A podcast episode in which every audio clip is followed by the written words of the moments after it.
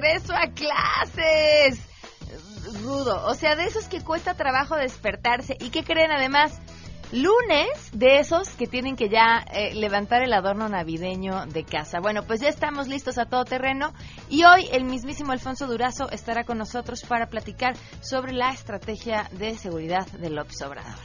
Quiero presentarles a quien se va a acercar de la Secretaría de Seguridad Pública, que es un agente con experiencia y honestidad. Me refiero a Alfonso Durazo, el discurso de Oprah en los Globos de Oro y por qué no estoy de acuerdo con nada de lo que dijeron en Dispara, Margot Dispara. Así que quiero expresar esta noche mi gratitud hacia todas las mujeres que han soportado años de abuso y asaltos porque ellas, como mi madre, han tenido hijos que alimentar y cuentas que pagar. Tenemos buenas noticias, ciencia con Enrique Ansures y mucho más. Quédense con nosotros porque así arrancamos a todo terreno. MBS Radio presenta a Pamela Cerdeira en A Todo Terreno, donde la noticia eres tú.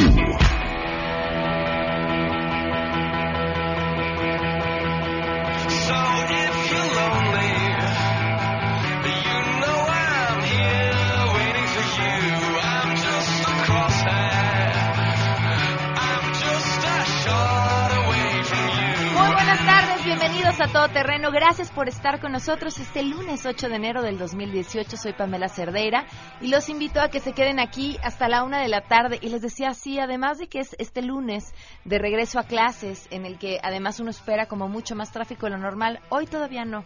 Mañana o pasado, agárrense no tengo ninguna investigación para hablarles sobre esto, salvo la experiencia personal en la que noto que no sé por qué, pero el segundo día es cuando hay mucho más tráfico.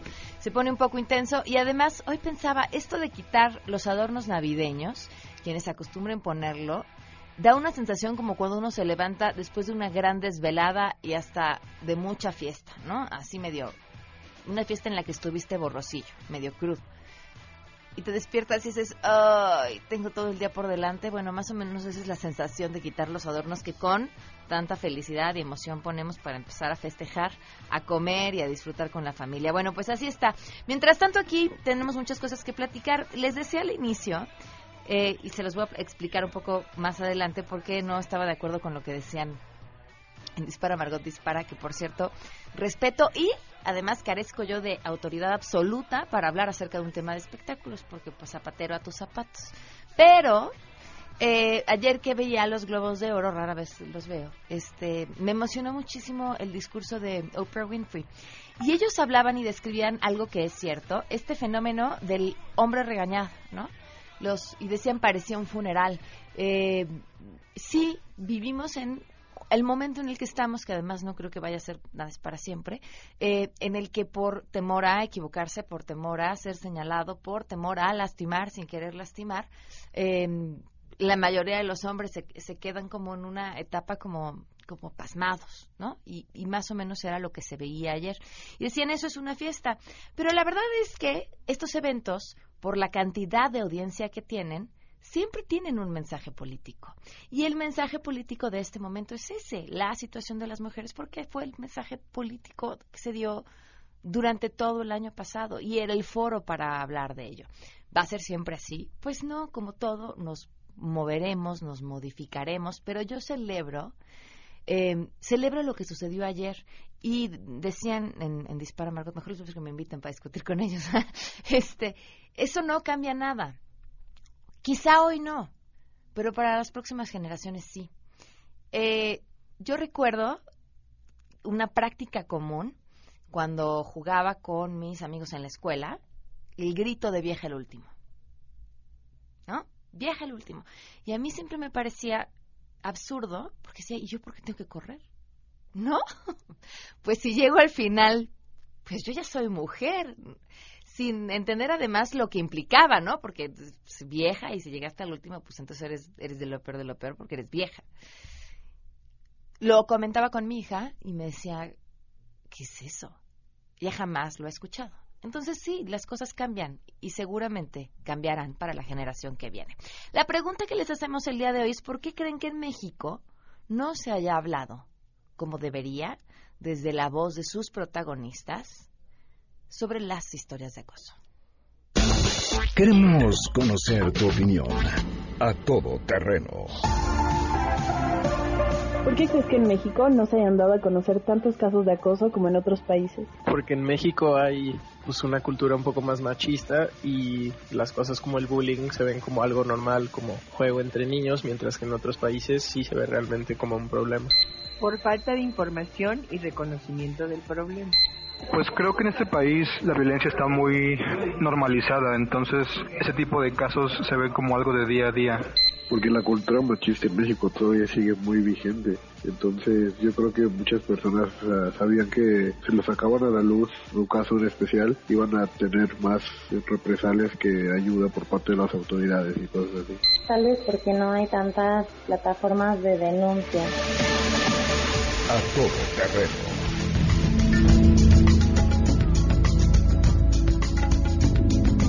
Esa es la pregunta que les hacemos y los invitamos a opinar a través de Twitter y Facebook, donde me encuentran como Pam Cerdera, o al WhatsApp 55 33 32 95 85. Vamos eh, con nuestro conteo.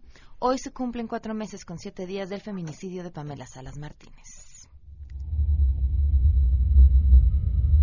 El 2 de septiembre, después del 31 de agosto, que estuvo festejando su cumpleaños número 23 eh, Victoria Pamela eh, fue encontrada asesinada en, un hotel en Tlalpan. Sus padres sabían que ella estaba con Mario Sáenz, que era su novio, y todavía el 1 de septiembre ella sube una foto a su Facebook con, con él y pues lamentablemente la encuentran asesinada de una manera muy terrible. La última conversación que yo tuve con mi hija fue el día viernes como entre 10 y 11 de la mañana yo le hablé, le dije que, que, si no pensaba ir a trabajar porque ella trabajaba y me dijo que le habían dado el día. Yo lo oí muy bien y esa fue la última conversación que yo tuve con ella. Victoria, pues nada. Cuatro meses, siete días, que suenan así como, como poco. Imagínense la eternidad que es en la vida de una familia que ya sin su hija está esperándolo que queda de justicia. Vamos con la información. Saluda Nora Bucio. El secretario de Relaciones Exteriores, Luis Videgaray Caso, llamó a los integrantes del cuerpo diplomático exterior a mantenerse imparciales durante el proceso electoral del 2018, ello en el marco de la vigésimo novena reunión de embajadores y cónsules. Escuchemos al secretario de Relaciones Exteriores. Si bien como ciudadanos mexicanos tenemos derecho pleno a preferencias por neutralidad, uno de los integrantes de esta secretaría, a las y los embajadores, a las y los cónsules y a todos los equipos de trabajo, a mantener la más estricta neutralidad e imparcialidad en, con respecto al proceso electoral de 2018. Durante la inauguración de este evento que reúne embajadores y cónsules de México en el mundo, les dijo que el 2018 será un año atractivo para el país en materia electoral por la elección del próximo presidente de la República y algunos otros cargos que habrán de disputarse. Por ello dijo, es importante que sepan que cada uno de ellos debe permanecer imparcial y permitir la libre emisión del voto. También les pidió que en este contexto que siempre hablen bien de México recordando al mundo que somos una nación democrática. Ello en el contexto del proceso electoral sin olvidar reconocer los problemas actuales que enfrenta el país, pero promoviendo los puntos positivos al resto de las naciones. Al hacer un repaso con las relaciones de México con el mundo, recordó reuniones y acuerdos tomados con Europa, Asia Pacífico, Latinoamérica y el Caribe y por supuesto Canadá y Estados Unidos, con quienes los liga el TLCAN. Indicó que se trabaja en acuerdos comerciales con otros países, especialmente ahora que los vientos de proteccionismo amenazan con abandonar algunos, dijo. Respecto a Estados Unidos, Videgaray Caso recordó que en 2017 será recordado como un año de cambios y retos, especialmente al momento de entender el nuevo planteamiento del gobierno norteamericano. A pesar de ello, el canciller llamó al cuerpo diplomático a recordar que somos una nación soberana y solo atenderemos lo que convenga a México, informó Nora Bucio.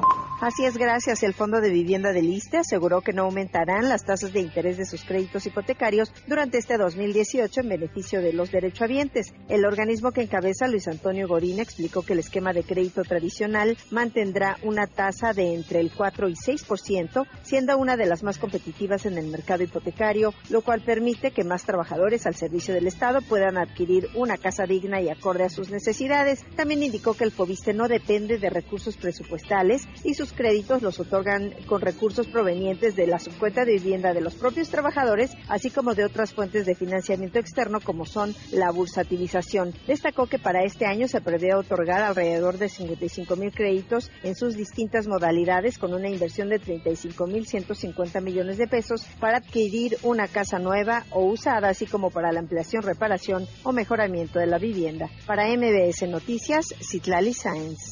La Universidad Nacional Autónoma de México emite su convocatoria de ingreso mediante concurso de selección en febrero del 2018 a todas sus licenciaturas en el sistema escolarizado y sistema Universidad Abierta y Educación a Distancia. El registro se realiza ingresando a la página www.escolar.unam.mx, seleccionando convocatoria licenciatura UNAM febrero 2018 en el periodo de 8 de enero y hasta las 23 horas del 15 de enero de este 2018. Para poder participar, se deben haber concluido totalmente los estudios de educación media superior, es decir, de bachillerato, con un promedio mínimo de 7 o su equivalente. Para conocer todos los detalles de la información, se puede ingresar a la página de la Dirección General de Administración Escolar de la UNAM, informó Rocío Méndez.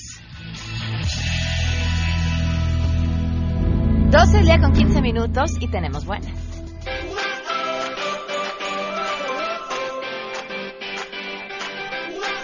Soy portadora de buenas noticias. Te escuchamos otra vez, Citlali, buenas tardes. Hola Pamela, buenas tardes a ti, buenas tardes también a nuestros amigos del auditorio. Pues la Secretaría del Trabajo y Previsión Social informó que grupos de especialistas comenzarán en breve a revisar las 586 observaciones que resultaron de los foros de consulta sobre seguridad y salud en los centros laborales organizados en 2017 precisamente por esta dependencia en varios estados del país a fin de actualizar cinco normas oficiales en la materia. Y es que en un comunicado la dependencia detalló que un comité consultivo nacional de normalización de seguridad y salud del trabajo va a designar a los integrantes de estos equipos que determinarán cuáles son las sugerencias más indicadas que deberán incorporarse a la normatividad relativa al ruido, a altas temperaturas, recipientes sujetos a presión, servicios preventivos y condiciones de seguridad e higiene en la construcción. Y bueno, es importante decir que este comité es el órgano facultado para la elaboración de normas oficiales en las materias de seguridad y salud en el trabajo, así como para promover su cumplimiento, tarea que es competencia de la, de la Secretaría del Trabajo, como establece la Ley Federal sobre Metrología y Normalización. Pamela es mi reporte al auditorio. Muchísimas gracias, Itlali. Buenas tardes. Buenas tardes. Son las 12 con 16 minutos. Vamos de volada a una pausa y continuamos a todo terreno. Más adelante, a todo terreno. Que si la amnistía a los narcos, que si una gendarmería que agrupe a todos los cuerpos eh, policíacos y fuerzas armadas. Bueno, todo eso vamos a estar platicando al regreso con el virtual secretario de Seguridad de AMLO. Quiero presentarles a quien se va a acercar de la Secretaría de Seguridad Pública, es un agente con experiencia y honestidad. Me refiero a Alfonso Durazo. Si tienes un caso para compartir, escribe a todoterreno.mbs.com. Pamela Cerdeira es a todoterreno. En un momento continuamos. Pamela Cerdeira está de regreso en A Todo Terreno. Únete a nuestra comunidad en facebook.com, diagonal Pam Cerdeira. Continuamos.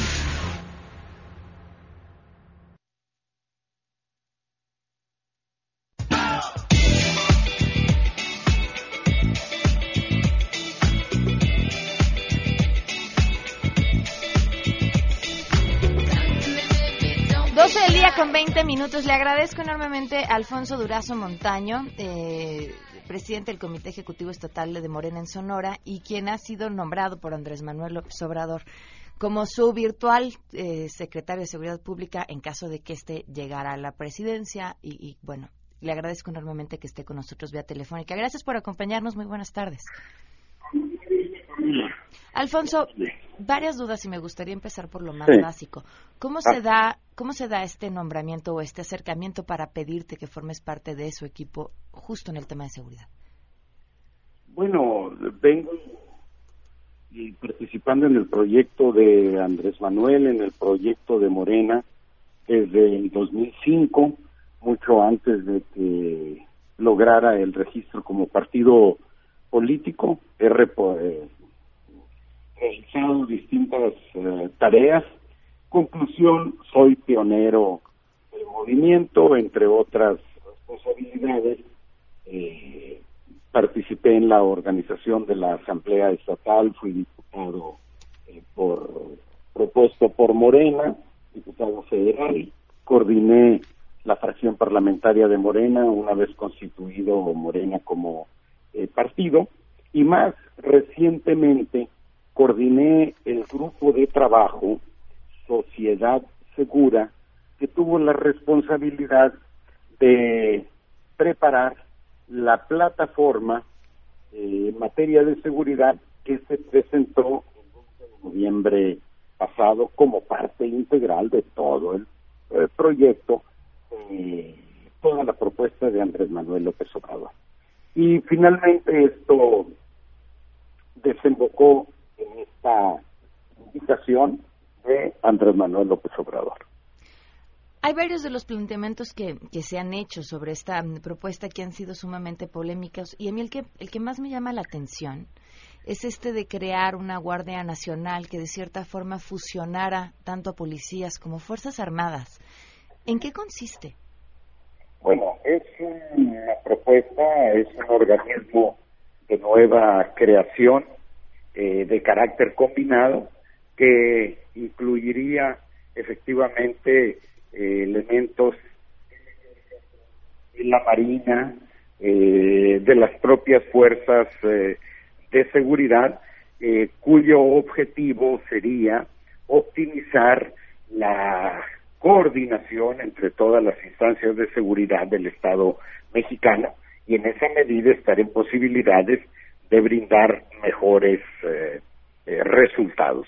Por supuesto que cada una de las dependencias participantes eh, conservaría su identidad y tendría el mando sobre su propia fuerza cuando se tratara de actividades vinculadas con el cumplimiento de su responsabilidad.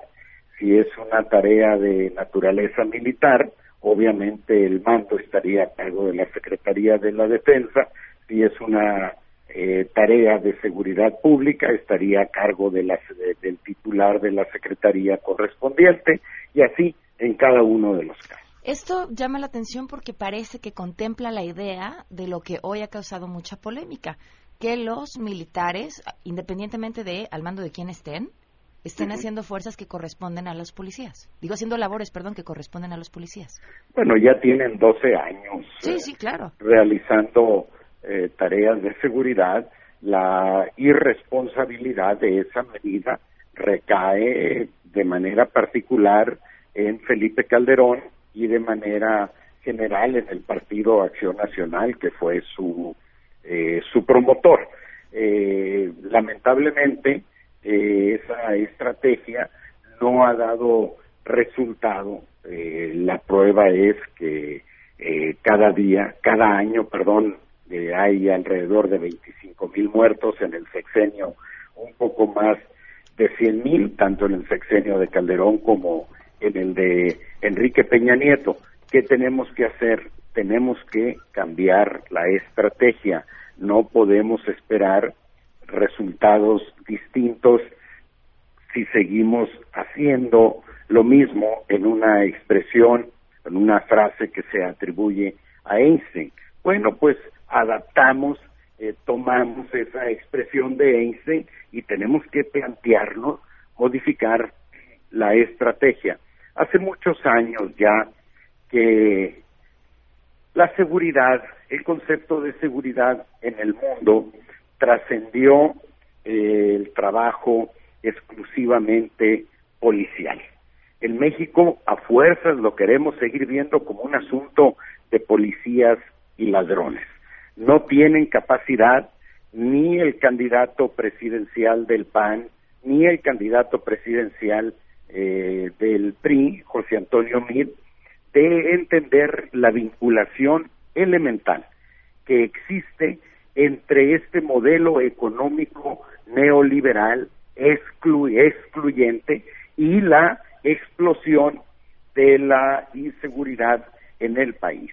Lo que propone Andrés Manuel, lo que propone Morena, es atender las causas del conflicto, las causas que generan la inseguridad, causas de carácter político, causas de carácter económico, social, cultural. Y por supuesto, una de las vertientes de la seguridad tiene que ser el uso de la fuerza legítima del Estado, pero en un marco democrático, en un marco de respeto a los derechos humanos. y eso es lo que proponemos nosotros. Ahorita quisiera regresar a este tema del modelo económico y demás. Regreso a la pregunta e insisto. Entonces, entiendo, los militares llevan mucho tiempo haciendo labores de seguridad en, las calles. Este modelo avala esa presencia de los militares en las calles. Eh, a eso se remite mi pregunta. O sea, es, si vamos a tenerlos porque los vamos a unir en un mismo grupo que se va a llamar la Gendarmería Nacional y también pueden estar haciendo labores de policía. No, eh, bueno, una precisión eh, menor, pero que puede prestarse a confusiones. Nosotros estamos proponiendo la figura de la Guardia Nacional que es una figura ya contemplada constitucionalmente desde hace 100 años. La Gendarmería Nacional es un eh, invento del gobierno de Peña Nieto que no ha eh, resuelto ni ha servido absolutamente pero la Guardia, La Guardia no implicaría cuando, eso. Cuando se declaró la guerra contra el narco y se sacó al ejército eh, a las calles, se dijo que sería eh, temporal y que eh, se profesionalizarían a los cuerpos policiales de todo el país. Al salir eh, el, ejército a las calles, se olvidaron de esta tarea fundamental. Nosotros proponemos un retiro paulatino del ejército a los cuarteles en proporción a la profesionalización y capacitación que logremos de los cuerpos de seguridad necesarios para sustituirlos en las calles.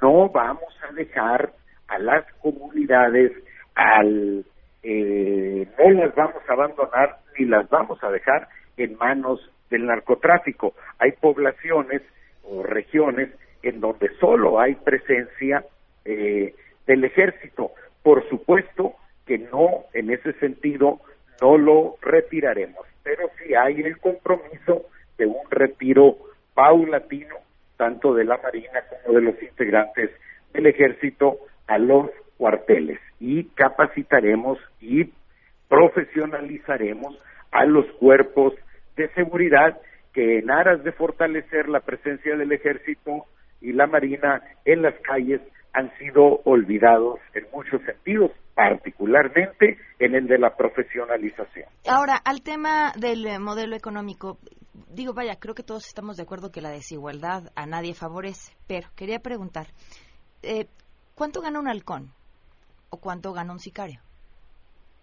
Es eh, para tu sorpresa, tal vez, muy poco, realmente muy poco son sueldos miserables, son sueldos de hambre. No creamos que los halcones y todos los bajos niveles del crimen organizado son eh, viven como reyes. Como sabes, soy de Bavispe, eh, un pueblo de la sierra, de la Sierra Alta de Sonora, mil habitantes más o menos, y ahí se ve con todo el rigor la falta de oportunidades para los jóvenes. Pueden migrar a Estados Unidos si les va bien, pueden venirse a algún cinturón de miseria de alguna ciudad como Hermosillo, donde no encontrarán lo que les niega mi pueblo. Y la otra opción de sobrevivencia económica es el narcotráfico, pero es una opción de sobrevivencia económica. Ese es el ese es el problema. Entonces, por supuesto que mejorando las condiciones eh, eh, de los particularmente de los jóvenes estaremos en posibilidades de reducir ese ejército que hoy está a disposición del crimen organizado, particularmente los jóvenes. No en vano, las cárceles están llenas de jóvenes. Ahora, pero alcanza el dinero para dar o ofrecer algo a los jóvenes a cambio de lo que el narco les está ofreciendo. A mí es que, vaya, sería lo ideal, pero se me antoja dificilísimo. No, no, porque tú estás eh, eh, asumiendo que los jóvenes están en el narcotráfico por una vocación eh, criminal. No, porque es un negocio o porque es su única salida. No. O es la salida que más les reditúa. Efectivamente, es su única salida y están sacando, si acaso, para comer, si encuentran una oportunidad laboral digna, justamente remunerada como las que pretendemos crear, por supuesto que no van a correr los riesgos que hoy corren de terminar asesinados hoy o mañana. Que no te quepa duda, si hay oportunidades para los jóvenes, si hay espacios en las universidades, si hay becas, van a regresar a las universidades. Si hay puestos de empleo, van a irse a un empleo donde muy probablemente puedan ganar más que la vida que hoy llevan, que los ingresos que hoy tienen como eh, halcones. Que no te quepa ninguna duda. Eh, y los recursos por supuesto que alcanzan. Andrés Manuel dice que los políticos, funcionarios, roban al año 500 mil millones de pesos. Es una cifra, es una cifra sumamente eh, modesta, es una estimación sumamente baja.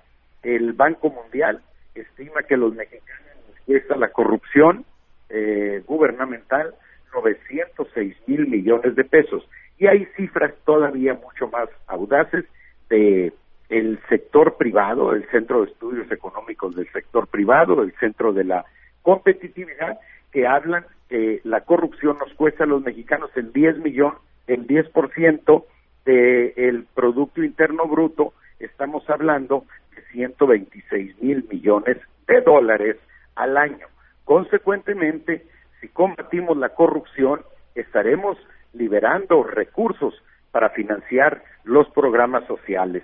Claro que para financiar, que para combatir la corrupción, necesitas un presidente honesto, como un presidente corrupto, beneficiario de la corrupción, la va a combatir eficazmente. Y afortunadamente, Morena y el país, las, los mexicanos, tenemos en López Obrador a una a, a un ciudadano honesto, de una honestidad irreprochable, Pamela. Se diga lo que se diga, porque de López Obrador se han dicho muchas cosas, la mayoría de ellas falsas. Así es que sí hay dinero. Hay otro tema, en, de estos jóvenes de los que hablamos, ¿serían a los que se beneficiarían en la ya tan sobada eh, propuesta de el perdón a los involucrados en el narco, la amnistía? Mira, eh, dado la, que dijéramos, el carácter controvertido de una medida de esta naturaleza, se ha pretendido convertir a la amnistía en el eje de la política de seguridad de Andrés Manuel. Para nada. La amnistía es una de las posibilidades que estamos analizando, que están sobre la mesa y no vamos a dejar de analizarla. En todo caso, los términos eh, precisos de esa eh, propuesta serán producto del consenso social eh, que se logre sobre ellos y, por supuesto, eh, incorporando eh, el parecer de las eh, de las víctimas. Por supuesto que eh, hay en el país cientos de miles de campesinos que se dedican a narcocultivos como una actividad de sobrevivencia económica.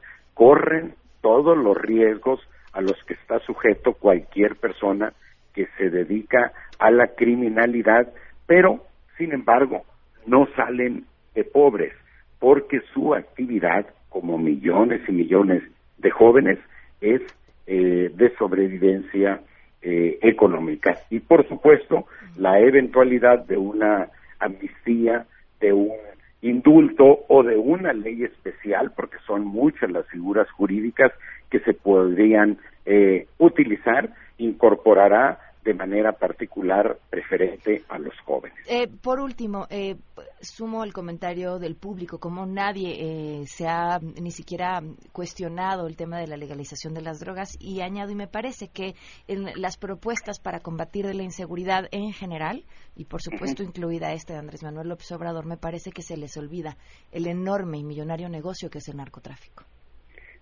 sí, mira, las políticas prohibicionistas ya probaron que no han dado resultado en ninguna parte del mundo. La prueba de ello es que los propios Estados Unidos, que son los impulsores eh, originales de esta, eh, de esta estrategia, están ya flexibilizando su posición a grado tal que 10, 12, 15 estados de la Unión Americana eh, tienen ya o bien han liberal, liberalizado el consumo de cocaína, de, de perdón, de marihuana para, con propósitos.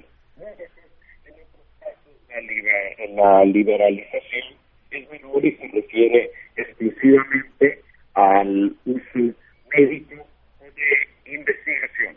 En nuestro caso, así como proponemos que debemos analizar sin prejuicios, con flexibilidad, con apertura, eh, la experiencia internacional en materia de amnistía, tendríamos que analizar cualquier otra propuesta que se ponga sobre la mesa. Y si socialmente se concluye después de un debate nacional que ayudaría a mejorar las condiciones de eh, seguridad sin afectar el desarrollo, la salud eh, de los jóvenes, pues tendremos que analizar.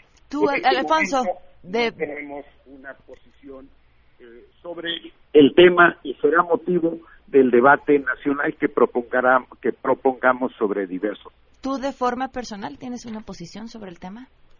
Mira, no podría expresarle en términos estrictamente personales porque represento en este momento la voz de el coordinador del Consejo Asesor para garantizar la paz y de un eventual secretario de Seguridad eh, Pública. En los foros correspondientes haré valer eh, mi posición, pero eh, el objetivo en todo caso sería más que orientar a la opinión pública, recoger la visión social y nutrir con ella eh, nuestra posición.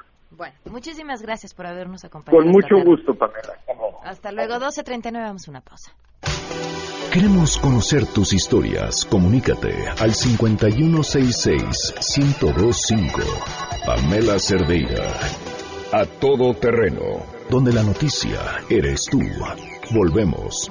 Estamos de regreso. Síguenos en Twitter, arroba Pam Cerdeira. Todo terreno, donde la noticia eres tú. Continuamos.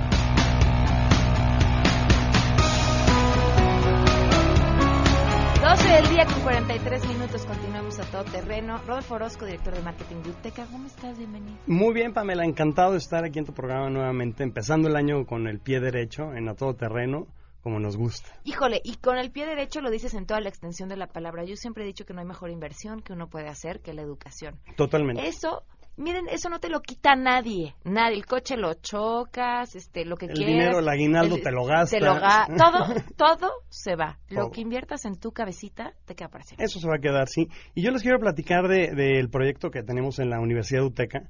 Es un proyecto de vida que, que nosotros lo estamos ofreciendo a través de servicios educativos para todos nuestros estudiantes. La UTECA, por el, el tipo de universidad que es, somos una universidad boutique. Eso quiere decir que somos todo lo contrario a las universidades masivas. Entonces, aquí a nuestros estudiantes los atendemos no por un número de matrícula, sino por su nombre. Eh, van, van a trabajar de la mano con su director de carrera durante toda su licenciatura. Y hablando de las licenciaturas, me encantaría platicarte de nuestro modelo educativo, que es un modelo de, de plan de estudios que le llamamos 3 más, du- 3 más 1. Ujú. Eso quiere decir que nuestros estudiantes van a estudiar la licenciatura y además la especialidad en menos de cuatro años. Entonces, eh, en la UTECA, a mí me gusta decir que eh, estamos preparando a especialistas. Especialistas que van a ser los futuros emprendedores de México, van a ser los futuros eh, ejecutivos de alto nivel que necesita este país. ¿Y por qué digo emprendedores, futuros emprendedores? Porque tenemos materias UTECA en las que les enseñamos cómo tener un negocio, si es que es lo que quieren emprender, cómo administrarlo, cómo llevarlo. Y, y, pues todo lo complementario a ser un emprendedor aquí en México, ¿no? Desde dar el alta a tu, tu negocio, tu empresa Claro. ante, ante las autoridades, ¿no? Y en la, en la UTECA tenemos licenciaturas especializadas, como lo son actuaría e interpretación y traducción. Y, Bueno, si quieren ver nuestra oferta académica completa, métanse a nuestra página que es www.uteca.edu.mx. Pero al día de hoy te quiero platicar un poquito más de la- para la gente que le gustan los idiomas y todavía no saben qué estudiar, a la gente que le gusta leer, a la gente que le gusta investigar, métanse a ver nuestro plan de estudio de la licenciatura en interpretación y traducción, que es una, una carrera que está subiendo muchísimo, está teniendo muchísima demanda. Eh, por ejemplo, eh, muchísimas empresas nacionales e internacionales, con todas estas plataformas que hay para ver videos, Claro. pues se necesita traducir todos esos textos, todos esos eh, diálogos, y alguien lo tiene que hacer. Y no por saber hablar inglés ya vas a saber traducir. Es todo un tema, ¿no? Claro.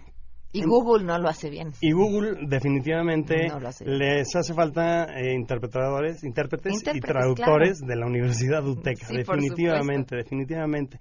Entonces, a todo tu auditorio los queremos invitar a, a que se inscriban. Empezamos este 15 de enero eh, y ya nada más tenemos ocho lugares, por lo mismo que somos una universidad boutique y queremos dar la atención personalizada con maestros nativos a todos nuestros estudiantes. Entonces, eh, métanse a www.uteca.edu.mx, regístrense, vean nuestra oferta académica completa, les va a encantar y vayan a la UTECA, ahí los voy a atender yo o alguien de nuestro equipo. Perfecto, muchísimas gracias. Te voy a dar nada más el teléfono para que nos llamen, que es el 5264-8520 y también síganos en nuestras redes sociales, que es arroba UTECA MX. Perfecto, gracias. Al contrario, gracias Pamela. Vamos a una pausa. Pamela Cerdeira es a todo terreno. Síguenos en Twitter, arroba Pam Cerdeira. Regresamos. Pamela Cerdeira está de regreso en A Todo Terreno. Únete a nuestra comunidad en facebook.com, diagonal Pam Cerdeira. Continuamos. 12 del día con 49 minutos. Enrique Ansures está con nosotros para hablar de ciencia. Enrique, bienvenido. Muchas gracias, Pamela. Pues hoy traigo un tema bastante interesante y se debe a- a una, este, ¿cómo se puede decir? A una declaratoria de un par de científicos del Jet Propulsion Laboratory de la NASA y se refiere al primer diseño, ya este como tal estructurado, de una misión espacial, pero a otra estrella, o sea, a otro sol como el nuestro, pero en otra parte del, del universo. El más cer- la, estrella más cercana, ajá. exactamente. Y esta se refiere a la estrella próxima Centauri. Muchos los hemos escuchado hablar seguramente. ¿Y que qué, es- ¿Y qué tan próxima está? pues está como a cuatro, un poquito, eh, cuatro y fracción años luz más o menos. Ok.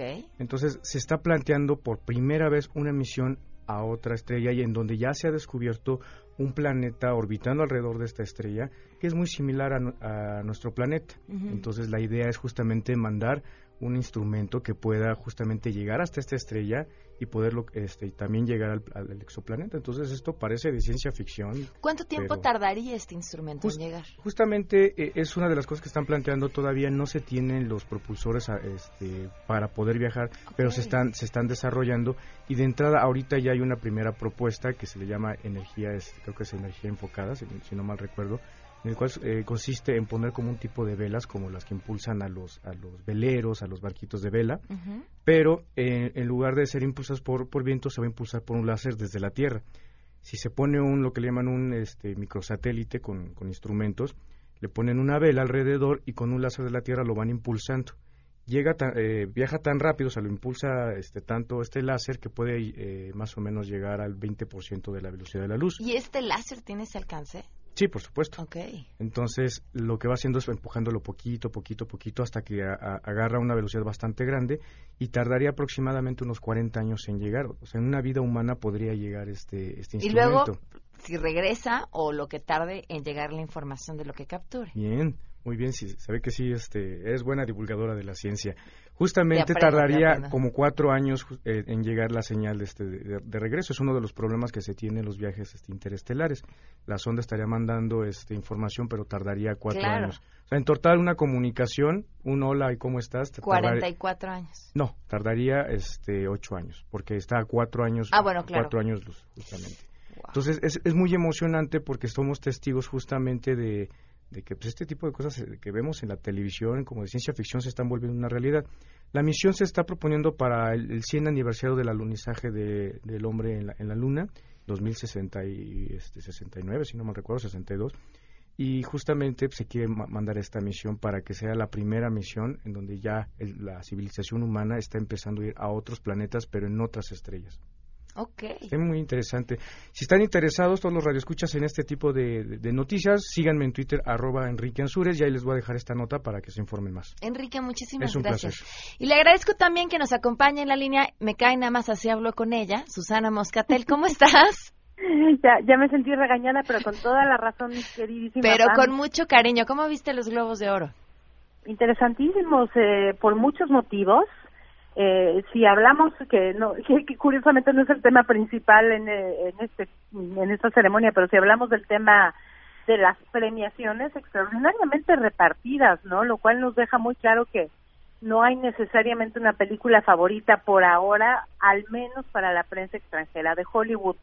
Eh, ya estaremos viendo, yo creo que la competencia ruda en las demás premiaciones entre La forma del agua, eh, tres el Trivia Boards Outside Ebbing, Missouri, o es- son tres espectaculares eh, en la calle, que es un tema que además a los mexicanos nos pega mucho, y por supuesto The Post de Steven Spielberg, eh, Guillermo del Toro ganando mejor director, eh, pero no ganando mejor película, bastante repartido, pero evidentemente Pam, el tema en la noche, eh, más allá de quién ganó qué y quién no, estoy segura que para la mayoría de las personas que estaban viendo era pues el eh, como diríamos nosotras no Eh, ya basta o sea ya ya no. Y to- eh, la gran mayoría de las mujeres eh, vestidas de negro eh, en solidaridad con el movimiento que está ya trascendiendo a Hollywood porque eso es bien importante decirlo no es un tema ya nada más de Hollywood, es algo que ocurre y creo que muy pocas mujeres podríamos decir que no lo hemos vivido de alguna forma leve o de alguna forma grave, el acoso en el mundo laboral, eh, el, el tener que hacer ciertas cosas para que te den un trabajo o por lo menos no causar problemas, tener que guardar un silencio terrible como muchas de ellas lo hicieron. Y, y la manera en la que se presentó todo esto, eh, uno parecería que podría haber resultado pues eh, una ceremonia un tanto solemne, oscura. Sin embargo, tuvo momentos extraordinarios. Y yo sí quiero empezar por el discurso de Seth Meyers, eh, el conductor, que, que tenía el trabajo más difícil del mundo. Yo no sé tú cómo lo veas, Pam, pero eh, tienes que empezar con comedia. Cuando estás ante una situación en la que, número uno, los hombres están bajo la lupa, y número dos, eh, pues hay un tema muy serio sobre la mesa. Pero Claro. si no lo haces cómico, ¿qué haces? ¿Cómo lo manejas? Sí, claro. Además- Y bueno, obviamente se aventó unos grandes chistes, sí, a costa de quien, eh, pues por lo menos desde mi punto de vista, se lo merecen. Harvey Weinstein, por ejemplo, eh, cuando dijo, pues bueno, cuando volverá este tipo de ceremonias como dentro de 20 años, claro, será para el In Memoriam cuando pasan la parte de la gente muerta y será la primera vez que en esa sección alguien diga bu. Sí, claro.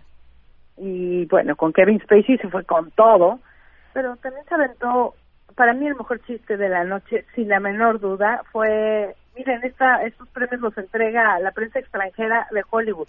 Prensa extranjera Hollywood solo hay tres palabras que molestan más a Donald Trump, que vendría siendo la, la Asociación de Ensaladas Mexicanas Hillary.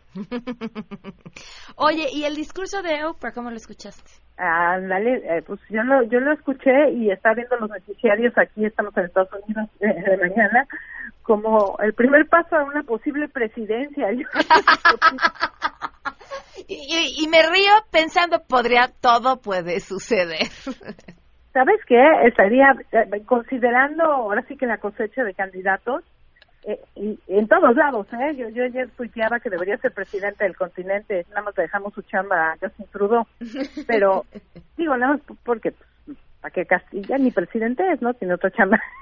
pero, pero, francamente, eh, es alguien que tiene toda la experiencia del mundo, si no en los círculos políticos como tal, que sí ha estado muy metido en la política, es alguien que la gente respeta, quiere y, sin la menor duda conoce los temas en cuestión.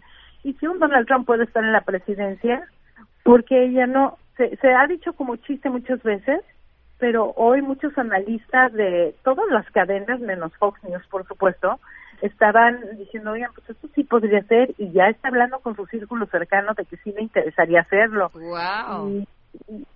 bueno, el discurso en sí fue extraordinario, lleno de contexto, hablando de la mujer, o de una de las mujeres que inspiraron a Rosa Parks, esta fantástica eh, activista que en los tiempos de la segregación se negó a levantarse en un camión porque un hombre blanco le dijo que lo hiciera, iniciando ese movimiento que cambió sin la menor viva el mundo. Y por supuesto, eh, como siempre, ¿no? Rosa Parks, eh, eh, todas estas mujeres que han cambiado la vida representadas en este discurso de Oprah, diciendo, ya no más, cosa que todas dijeron, pero la manera en la que esta mujer habla, y dejó a todo mundo eh, conmovido e impactado. Oye, Susana, me tengo que ir, pero felicidades por ese maratón. Ah, muchísimas gracias, tú eres mi ejemplo. Que disfrútalo mucho y que no te duelan demasiado las piernas los próximos días. Acabando el programa, llámame, por favor, dame todo duele. claro que sí, gracias, un abrazo. Te quiero, gracias, Pam. Bye, se quedan en Mesa para Todos, soy Pamela Cerdeira, que tengan un excelente comienzo de semana.